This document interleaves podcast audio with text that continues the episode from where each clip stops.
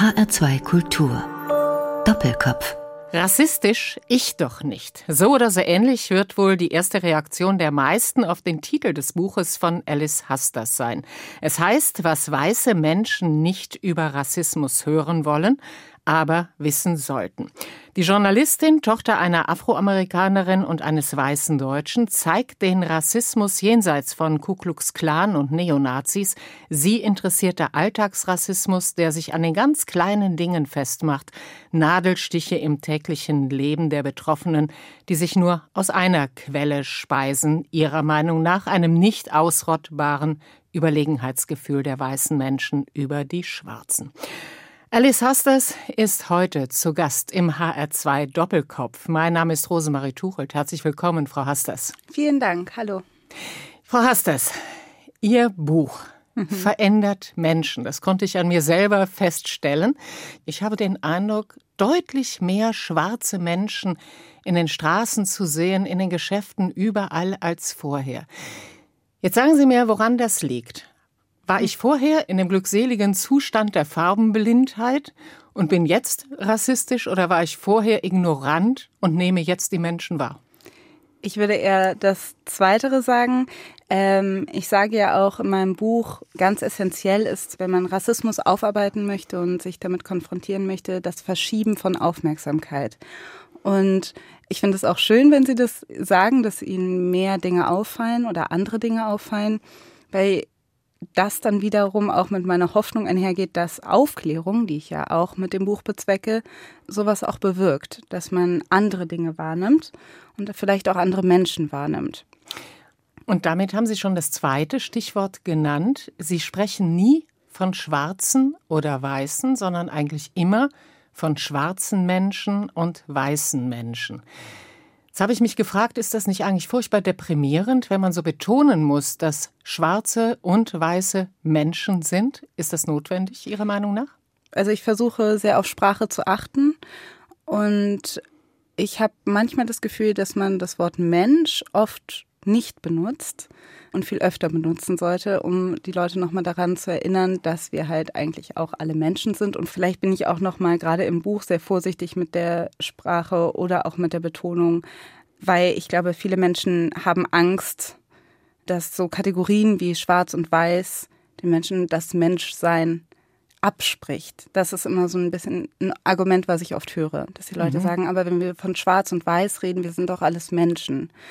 Und ich denke aber, das geht ja einher. Man kann ein schwarzer Mensch sein und man kann ein weißer Mensch sein. Und deshalb betone ich das vielleicht auch so sehr. Sie selbst definieren sich jetzt als schwarzen Menschen, so schreiben Sie es im Buch, oder Sie nennen sich auch Mixed, mhm. also eine englische ähm, Bezeichnung. Eine passende deutsche gibt es da nicht?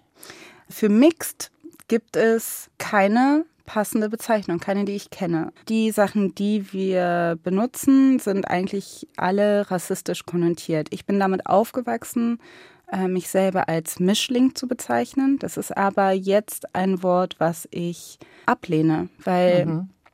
Mischling aus einer rassistischen Zeit kommt und ich jetzt, wo ich auch noch mehr Kontext und historisches Wissen habe, ich kann mich so nicht mehr nennen. Aber ich kenne dann auch wiederum Menschen, die sich immer noch als Mischling bezeichnen. Also das ist auch ein bisschen, glaube ich, ein eigener Prozess, wie man das so wahrnimmt.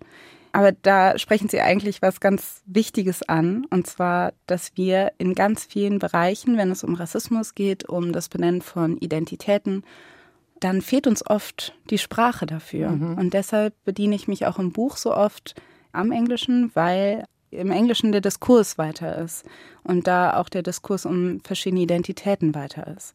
Und deshalb leihe ich mir das quasi so ein bisschen aus. Sehen, sprechen, also man merkt gleich zu Beginn, dass wir uns hier auf eine ja schwierige Gemengelage einlassen. Sie machen es dem Leser im Buch einfach dadurch, dass Sie an Ihrer eigenen Biografie entlang schreiben. Sie sind geboren in Köln, Nippes, mittendrin sozusagen, mhm. Teil eines ja Bildungsbürgerhaushaltes. Ihre Eltern sind Theaterpädagogen, ihre Mutter war Tänzerin, hat auch bei Pina Bausch getanzt, später Choreografin. Wann haben Sie zum ersten Mal bewusst wahrgenommen, dass Sie anders sind, beziehungsweise dass Sie von anderen als jemand anders wahrgenommen werden? Das habe ich mich auch gefragt im Zuge des Buches, weil ich auch oft von anderen Menschen gehört habe, dass sie das genau benennen können. Ich kann das aber nicht benennen. Ich weiß nicht, wann ich das wahrgenommen habe. Das liegt vielleicht auch an der Konstellation meiner Familie. Also ich habe ja immer meine schwarze Mutter gesehen. Ich bin die jüngste von drei Töchtern. Das heißt, ich hatte auch immer meine älteren Schwestern.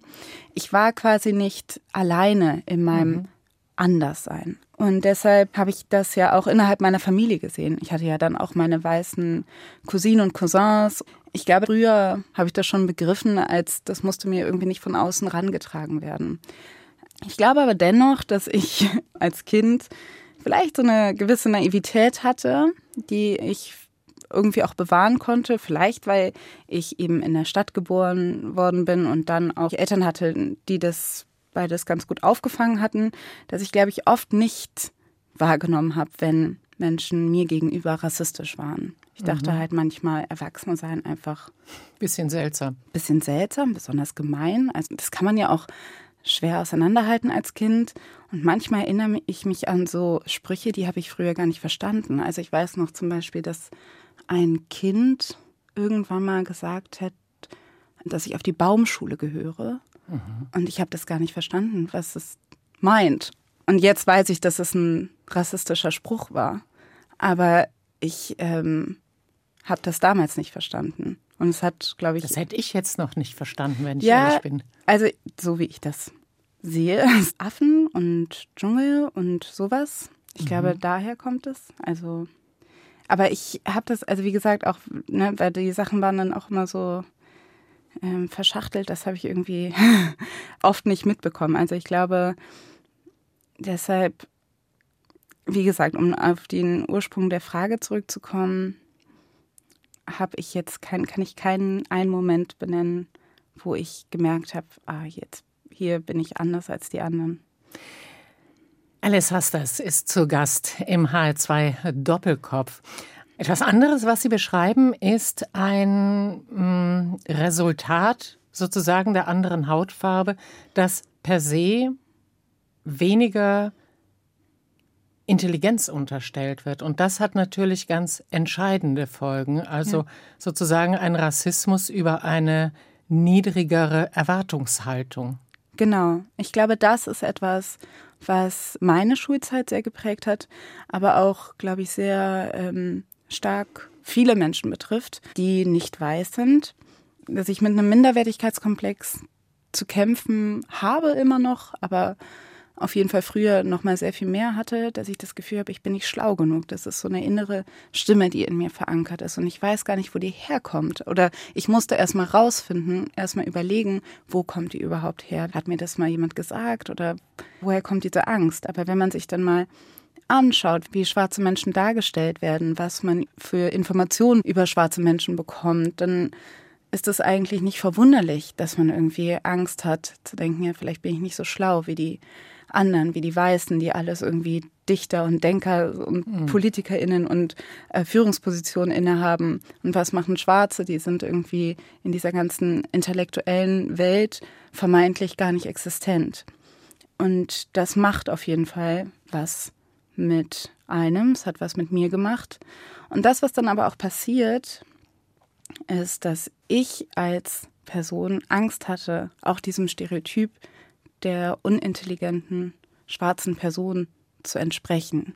Und dafür gibt es auch einen Namen, der ist auch Englisch, der heißt Stereotype Threat, also dass man Angst hat davor, einem Stereotyp mhm. zu entsprechen. Und deshalb haben, glaube ich, viele Kinder einfach Angst, ähm, dass bei schlechten Noten, dass sie nicht denken, ach ja, hier habe ich schlecht abgeschnitten, sondern direkt irgendwie den Druck verspüren, dass sie denken, Sie bestätigen ein Klischee, was ohnehin schon besteht, dass jetzt in meinem Fall schwarze Menschen nicht intelligent seien. Das heißt, da spielt noch eine ganz andere Angst mit.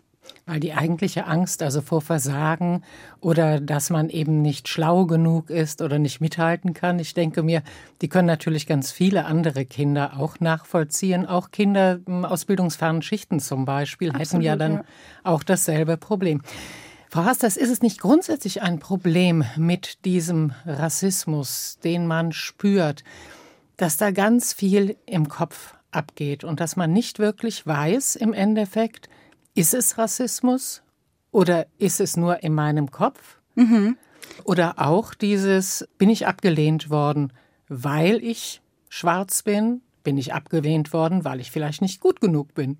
Absolut, Sie beschreiben ja. das auch selbst im Buch, ja? Ja, ich glaube, in den meisten Fällen kann ich nicht eindeutig sagen, das war jetzt absolut rassistisch motiviert. Also wenn ich das sagen kann, dann sind das so Geschichten, wo es wirklich erkennbar ist, wo jemand wirklich böswillig war.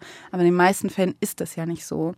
Das sind dann so viele unsichtbare Dinge, wo man nicht so wirklich sagen kann, wird mir wirklich nicht zugehört hier gerade oder bilde ich mir das ein? Ist es wirklich so, dass die Leute irgendwie sich nicht neben mich setzen wollen in mhm. der Bahn oder bilde ich mir das ein? Ist das so, dass die Leute mich jetzt irgendwie doch verängstigter angucken? Oder habe ich das Gefühl, dass wenn ich in ein Kaufhaus gehe, dass mich irgendwie, weiß ich nicht, die Ladendetektive, ich weiß gar nicht, wie sie, mhm. die Securities mhm. ähm, da nochmal anders angucken? Oder ist das alles in meinem Kopf? Das mhm. ist eine Frage, die habe ich mir ja mein ganzes Leben lang gestellt. Und ganz lange habe ich gedacht, nee, das ist nur in meinem Kopf. Alle anderen denken das nicht, nur ich denke das. Aber dann habe ich gedacht, nee, es kann eigentlich nicht sein, wenn es in meinem Kopf ist, dann ist es auch in anderen Leuten Köpfen. Also woher kommt das denn in meinen Kopf? Es mhm. muss ja irgendwo herkommen. Also ich mache das ja nicht zum Spaß. Ich mache das ja nicht, weil ich gerne, wie mir oft unterstellt wird, besonders sein möchte oder irgendwie eine besondere Behandlung haben möchte. Ganz im Gegenteil. Ich würde mich gerne davon befreien. Aber wenn man da mal genauer hinschaut, und dann auch sieht, ja, da gibt es äh, Spuren, die man verfolgen kann, historische Spuren.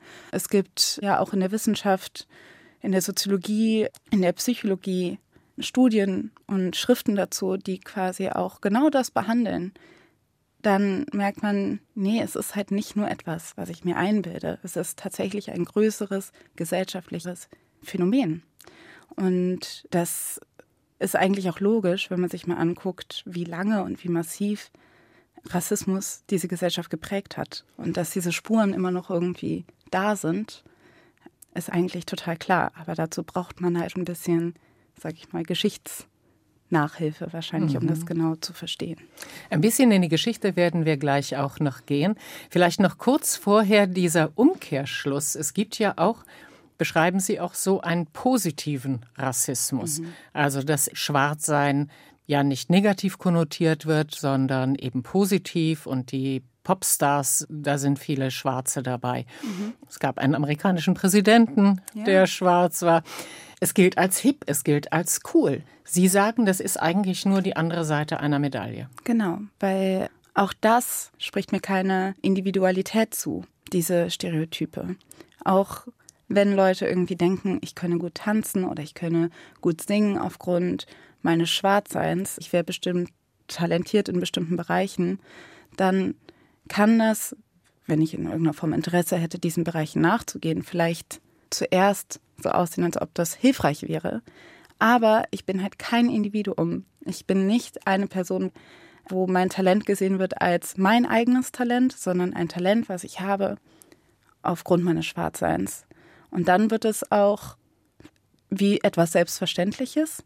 Also eine, sag ich mal, eine schwarze Person, die unglaublich gut singen kann. Da sind Leute nicht völlig baff, die finden es vielleicht schön, aber die sind jetzt nicht verwundert. Eine weiße Person mit einer super souligen Stimme, da sind Leute mhm. völlig erstaunt und sagen, boah, wie die singen kann. Und das heißt, ich, die zum Beispiel nicht singen kann, wirklich alles andere habe als eine soulige Stimme, komme mir fast defizitär vor mhm. aufgrund dessen. Und das ist halt die Falle des positiven Rassismus. Alice Hasters ist zu Gast im HR2 Doppelkopf. Was in den Rezensionen Ihres Buches vielleicht am kritischsten gesehen wurde, ist etwas, ja, da würde ich fast sagen, eine Nebensächlichkeit. Mhm. aber die geht eben ganz vielen weißen Menschen ziemlich an die Geräten.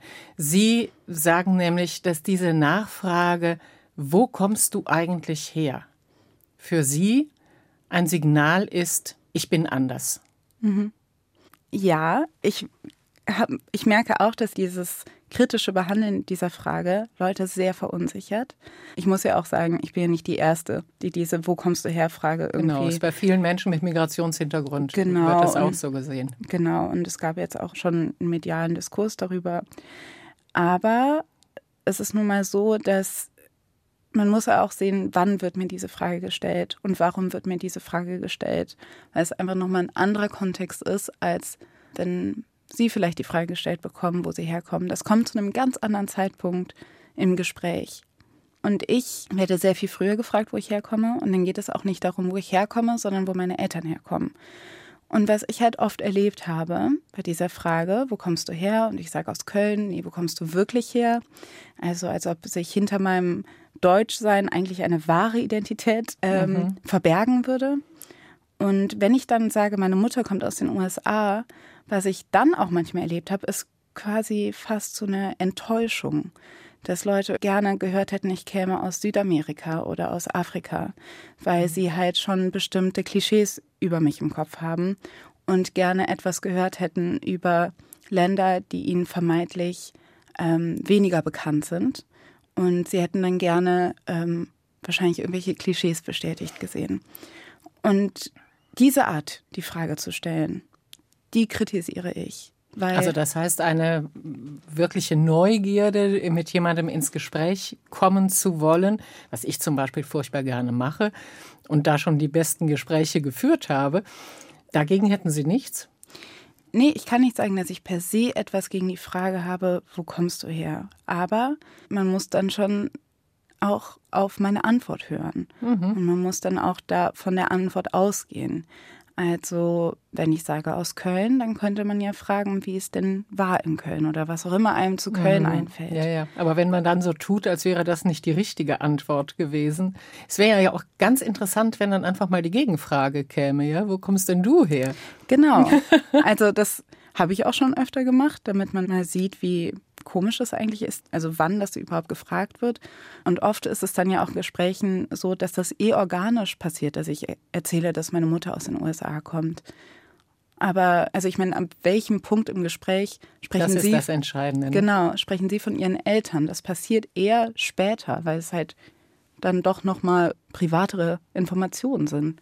Und von mir wird halt erwartet, diese Informationen sofort preiszugeben. Mhm. Und das ist ja bei mir noch ein Fall, okay, ich kenne meine beiden Elternteile, da ist jetzt keine Fluchtgeschichte hinter, kein traumatisches Erlebnis, aber das ist ja bei vielen Leuten der Fall. Oder es ist bei sehr vielen Leuten sehr viel komplizierter oder schmerzhafter, also wie sich diese ganze Herkunft zusammensetzt oder warum sie in Deutschland sind oder so. Und das will man vielleicht auch nicht unbedingt mhm. sofort erzählen. Das heißt, sensibler Umgang mit dieser Frage bietet sich auf jeden Fall an. Auf der anderen Seite ist eben, ja, Gespräche, sich kennenlernen und dann eben auch irgendwann mal zum Privaten kommen, sollte auch kein Tabu sein. Nee, nee, nee. Alice Hasters ist zu Gast im H2 Doppelkopf und wir hören jetzt ihren ersten Musikwunsch und das ist Cold War. Von Janelle Monet, richtig. Warum? Weil dieses Lied, das habe ich ganz oft gehört beim Schreiben. Sie singt This is a cold war, you better know what you're fighting for und erzählt quasi, dass jetzt der Kampf quasi jetzt gerade stattfindet. Und ich glaube, sie meint auch ein bisschen den Kampf gegen Rassismus, gegen wie die Welt gerichtet wird oder wo sie gerade hinsteuert. Und dass wir gerade aktiv dabei sind, das auszuhandeln und dass viele Leute das gar nicht merken. Das ist so ein bisschen das Thema dieses Liedes und es hat mir sehr geholfen beim Schreiben.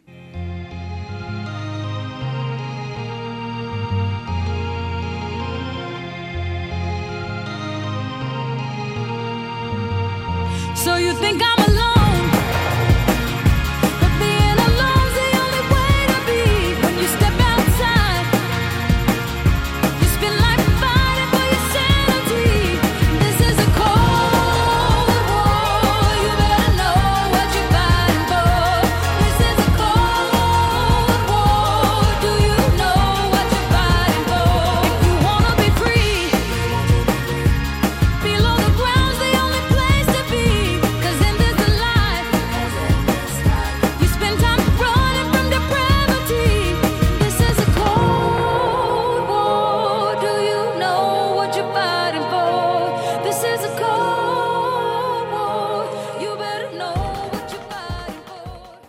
Man die Kriegsgeräusche am Schluss noch. Cold War war das von Janelle Monet.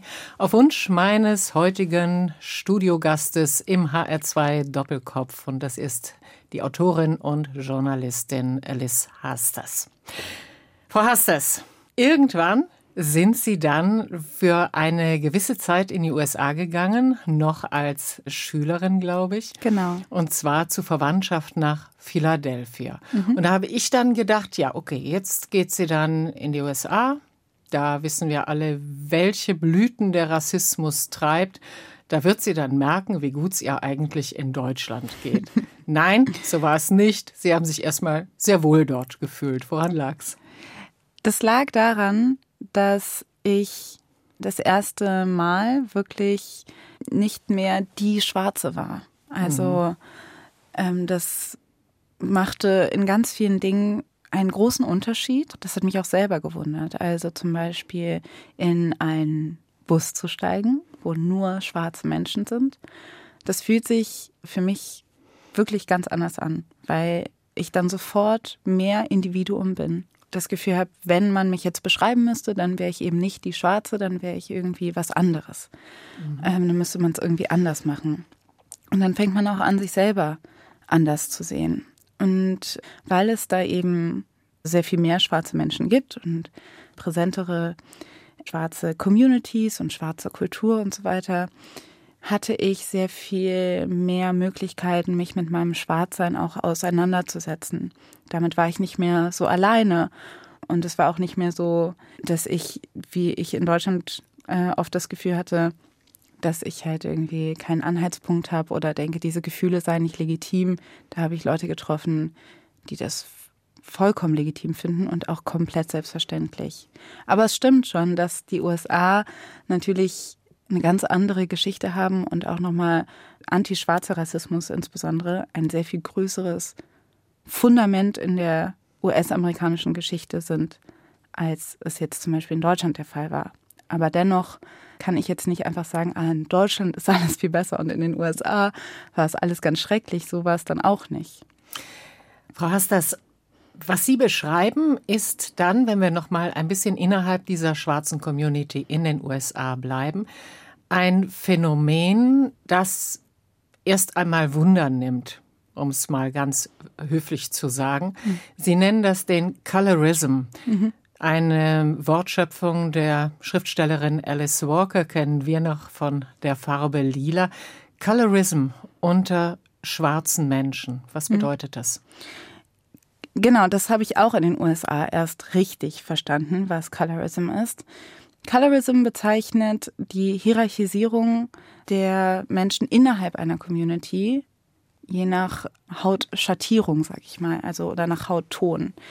Das heißt, ich musste in den USA nochmal deutlich spüren, dass ich als Person mit einem weißen Elternteil nochmal anders gestellt bin und nochmal Privilegien habe, die dann auch schwarze Menschen, die kein weißes Elternteil haben oder Menschen, die einfach dunklere Haut haben als ich, nicht haben. Und auch das gibt es schon ewig lang. Auch in der Geschichte war es schon fast immer so, dass schwarze Menschen mit hellerer Haut immer höher gestellt waren oder öfter Privilegien hatten, die äh, Menschen mit dunklerer Haut nicht hatten. Diese Privilegien wurden gegeben oder entzogen in der Hauptsache von weißen Menschen. Das Besondere ja. hier beim Colorism ist ja, dass das sozusagen der gegen die Schwarzen gerichtete Rassismus von schwarzen Menschen da übernommen wird, oder? Genau, also ich finde das eigentlich gar nicht so ähm, überraschend. Also es ist wichtig, irgendwie das auch zu benennen, aber dass Rassismus quasi eben mehrere Schichten hat. Ja, Colorism würde nicht existieren ohne Rassismus. Das ist quasi immer noch die Grundlage von Colorism. Mhm. Aber dass das natürlich nochmal eigene Formen annimmt innerhalb von Communities, das ist halt auch irgendwie nochmal wichtig anzuerkennen und zu betrachten. Ich muss auch anerkennen, dass auch alles, was ich mache als schwarze Person, auch, sage ich mal, beeinflusst ist auch unter anderem von meinen Privilegien als schwarze Person.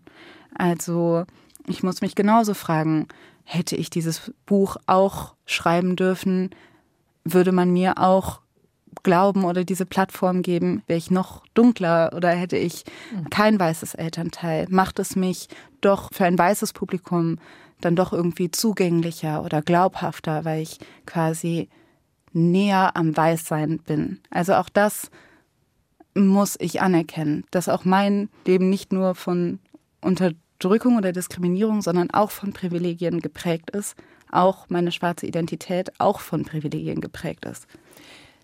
Frau Hasters, wie ist das denn mit Ihnen selbst? Also Sie haben ja dieses Buch geschrieben, um weißen Menschen sozusagen zu zeigen, wo eben doch rassistische Anteile in ihrem ganz normalen Alltags, normal in Anführungszeichen Alltagsverhalten ist. Wie ist das bei Ihnen? Stellen Sie bei sich selber in diesem Zusammenhang dann auch eine Art Rassismus fest? Gehen Sie mit dunkleren Menschen anders um als mit Menschen, die light-skinned, also hellhäutig sind wie Sie? Hm. Ich glaube, es wäre heuchlerisch, wenn ich jetzt diese Frage mit Nein beantworten würde und sagen würde, ich habe keine Vorurteile oder mich beeinflusst es mhm. nicht. Ich möchte nicht, dass mich das beeinflusst, aber ich glaube schon, dass es das tut. Auch ich muss bestimmte Bilder korrigieren und habe vielleicht auch unbewusste Mechanismen, wo ich schwarze Menschen mit hellerer Haut vielleicht unbewusst bevorzuge das Einzige, was ich dagegen machen kann, ist wirklich bewusst dagegen vorgehen und irgendwie wirklich immer mal wieder schauen, mache ich das. Das ist, glaube ich, so ein bisschen meine Vorgehensweise. Aber man muss ja auch sagen, dass zum Beispiel Colorism ja nicht nur irgendwie außerhalb stattfindet, ja, sondern auch ja in meiner Familie auch Thema ist. Zum Beispiel meine Mutter würde man als Darkskinned mhm. beschreiben. Und ich bin aber dann wiederum von meinen Geschwistern wieder die dunkelste. Colorism spielt innerhalb von schwarzen Familien mhm. ja schon eine Rolle und hat da jetzt nicht in meiner Familie, aber da gibt es auch äh, Literatur zu, auch teilweise zu tragischen Familienverhältnissen geführt. Ja, ich glaube, es ist auch für mich sehr wichtig, das zu reflektieren und das auch anzuerkennen. Die Autorin und Journalistin Alice Hasters ist zu Gast im HR2 Doppelkopf. Frau Hasters, wenn wir nach Deutschland zurückkommen, dann ist für Sie noch ein großes Thema der Umgang mit dem Kolonialismus in Deutschland. Sie sagen, die Kolonialgeschichte haben Sie an deutschen Schulen so gut wie gar nicht kennengelernt. Sie gehen sogar noch weiter. Die deutsche Vergangenheitsbewältigung hat in der Hauptsache mit dem Holocaust zu tun. Der Rassismus damals wird ohne jede Vorgeschichte gesehen. Dabei gab es auch den großen Genozid an den Herero und Nama Anfang des 20. Jahrhunderts. Was würden Sie sich wünschen für eine Aufarbeitung in Deutschland? Ich glaube, es wäre sehr wichtig, mehr über Kolonialgeschichte zu sprechen, um bestimmte rassistische Dynamiken, die heute noch existieren, zu erkennen. Ich habe Kolonialismus in der Schule so im Kopf, dass es da hauptsächlich um den wirtschaftlichen Wettkampf zwischen den europäischen Mächten ging. Es wurde kaum behandelt, was für Verbrechen da stattgefunden haben. Dass genau dieser Genozid an den Herero und an den Nama stattgefunden hat, aber dass das ja nur eine Sache war, die auf dem afrikanischen Kontinent stattgefunden hat. Wann habe ich von König Leopold II. gehört? Das war mhm. auf jeden Belgien, Fall ja. sehr spät. Und wenn man dann lernt, dass da fünf bis 15 Millionen schätzungsweise Menschen gestorben sind zu dieser Zeit, dann denkt man, wie kann das sein, dass so viele Menschen ähm, gestorben sind und man kriegt das überhaupt nicht mit? Und diese Dinge so zu verdrängen, das, es kann ja nicht sein, dass diese ganzen Opfer keine Spuren hinterlassen haben in der Welt oder diese Morde keine Spuren hinterlassen haben in der Welt. Natürlich prägen sie diese Welt, aber wir sehen es halt nicht, weil wir es nicht behandeln und nicht aufarbeiten. Und dann glaube ich auch noch, dass die Kolonialgeschichte total wichtig ist, auch um diese Kontinuitäten, wie Sie ja schon gesagt haben, irgendwie aufzuschlüsseln, damit nicht die NS-Zeit wie so ein luftleerer ähm, Raum behandelt wird, wo es kein Hinten und kein Vorne gibt, sondern nur wie so abgesteckt ist. Natürlich baut sich das irgendwie auf und dann versteht man auch die komplexeren Zusammenhänge. Die Kolonialzeit, muss man ja wieder sagen, das suche ich auch in dem Buch zu erklären, reichen dann ja auch wiederum zurück, nochmal 100 Jahre früher in der Zeit der Aufklärung. Mhm. Da weisen Sie dem einen oder anderen Aufklärer ja eine ziemliche Nähe zum Rassismus nach. Ja, also da muss man ja auch sagen, dass es zum Beispiel auch total wichtig ist, diese fast im Unterricht romantisiert behandelte Zeit der Aufklärung, wo es um Säkularisierung und Menschenrechte ging, dass man da noch mal viel mehr betonen müsste, dass diese Menschenrechte überhaupt nicht für alle galten, fast für niemanden galten, außer für weiße Männer erstmal.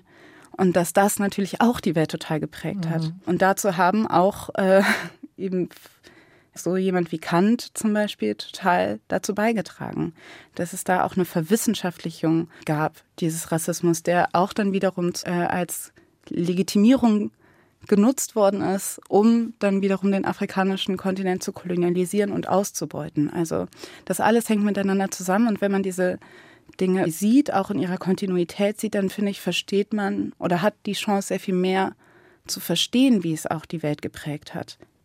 Frau Hasters, ich habe den Eindruck, dass dieses Thema immer mehr hochkommt. Unter anderem macht sich das an einer Stelle fest, an der Rückgabediskussion beispielsweise bei ethnologischen Museen, die jetzt ihre Bestände durchgehen und sich ansehen, was da alles widerrechtlich aus zum Beispiel afrikanischen Ländern mitgenommen worden ist und wie da die Restitution aussehen könnte.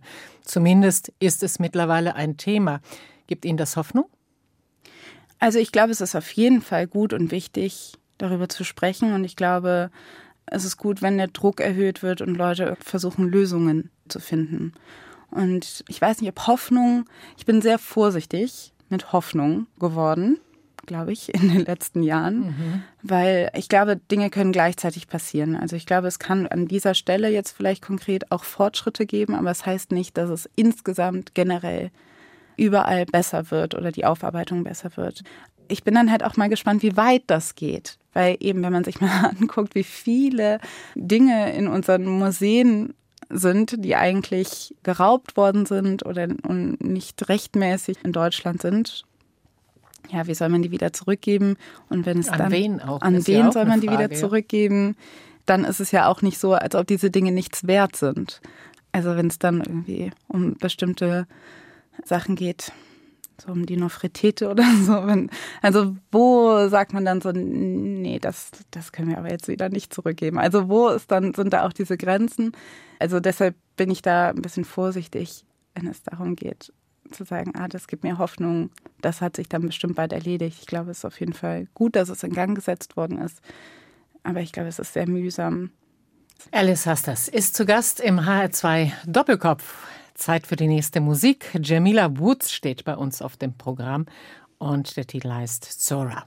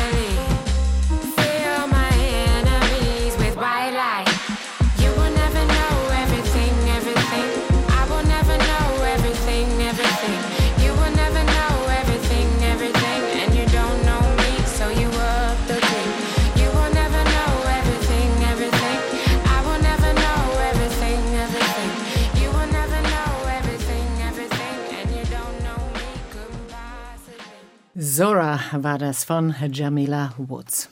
Heute ist zu Gast im H2 Doppelkopf Alice Hasters, ihres Zeichens Autorin, Journalistin. Und wir sprechen über den Rassismus und seine Auswirkungen. Sie selbst haben in einem Interview im Jahre 2014 noch gesagt, dass Sie in Köln damals noch Rassismus eigentlich gar nicht wirklich wahrgenommen haben. Ab wann haben Sie das anders gesehen? Wann wird das für Sie ein Thema? Ich finde es auch erstaunlich, dieses Interview jetzt noch zu lesen, weil ich glaube, ich würde dieses Interview nicht existieren, würde ich denken, ach, das habe ich damals auch schon gewusst, dass das ein Thema ist. Aber wenn ich das genauer benennen muss, dann glaube ich, hat das wirklich nochmal einen ganz großen Schritt gemacht seit 2017, seit der Bundestagswahl, seitdem die AfD im Bundestag sitzt und ich mich wirklich sehr viel massiver gefragt habe, was ist, wenn das jetzt so weitergeht? Welche Konsequenzen hat das für mich und für ganz viele nicht weiße Menschen in Deutschland?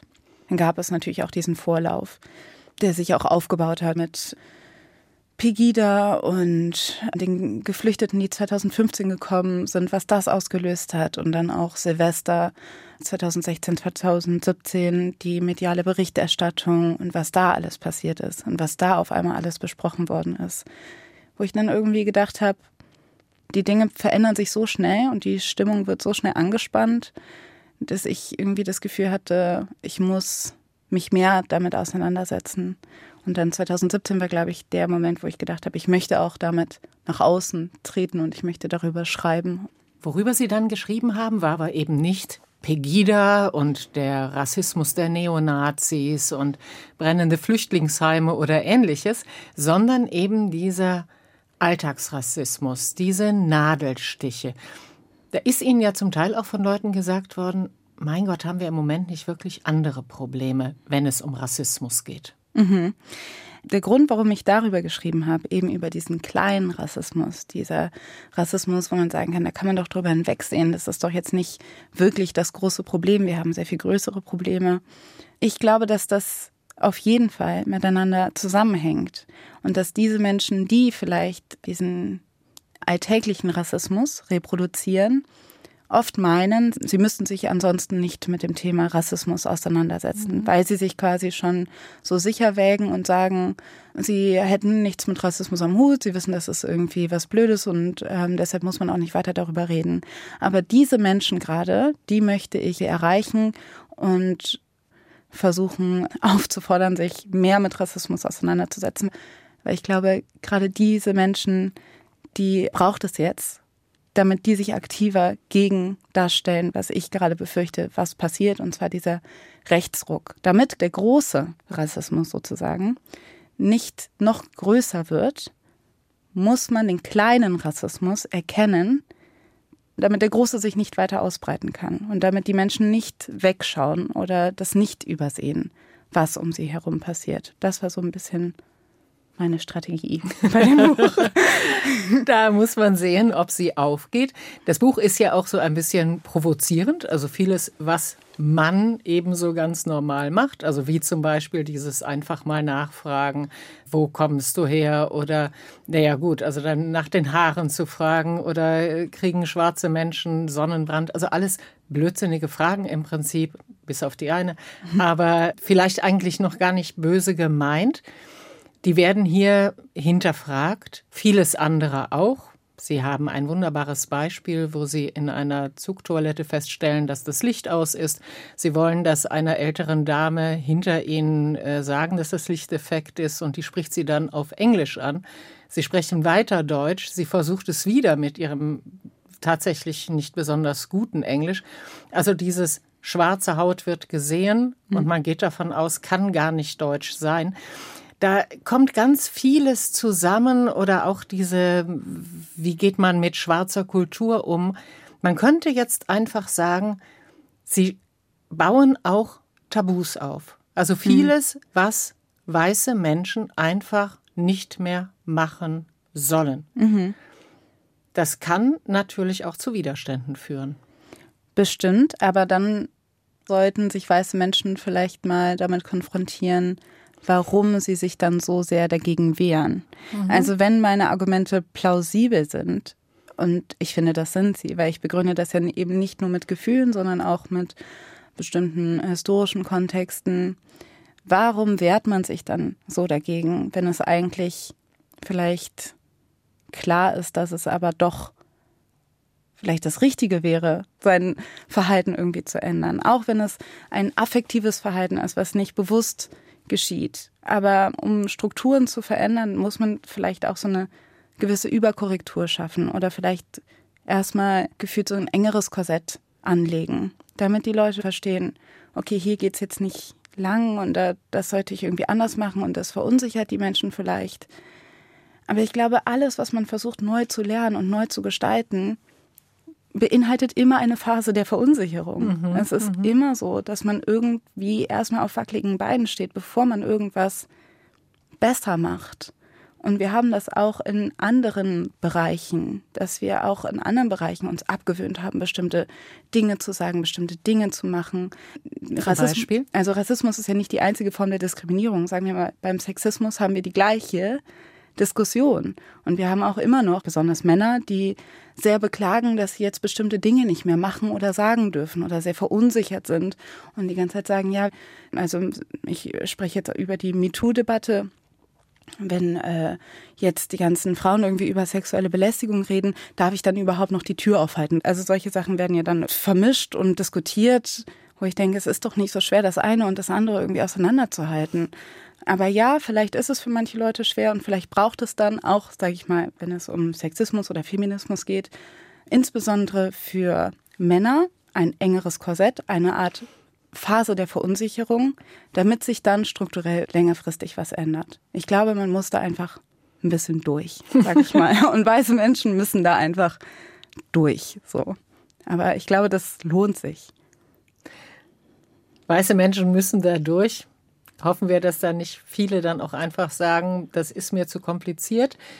Ich muss mein Wording mir genau überlegen, also die richtigen Worte benutzen. Da sind viele verbrannt und bei vielem anderen eben auch sehr vorsichtig sein. Halte ich mich doch ganz zurück, versuche ich jeden Kontakt mit schwarzen Menschen zu meiden. Wäre mhm.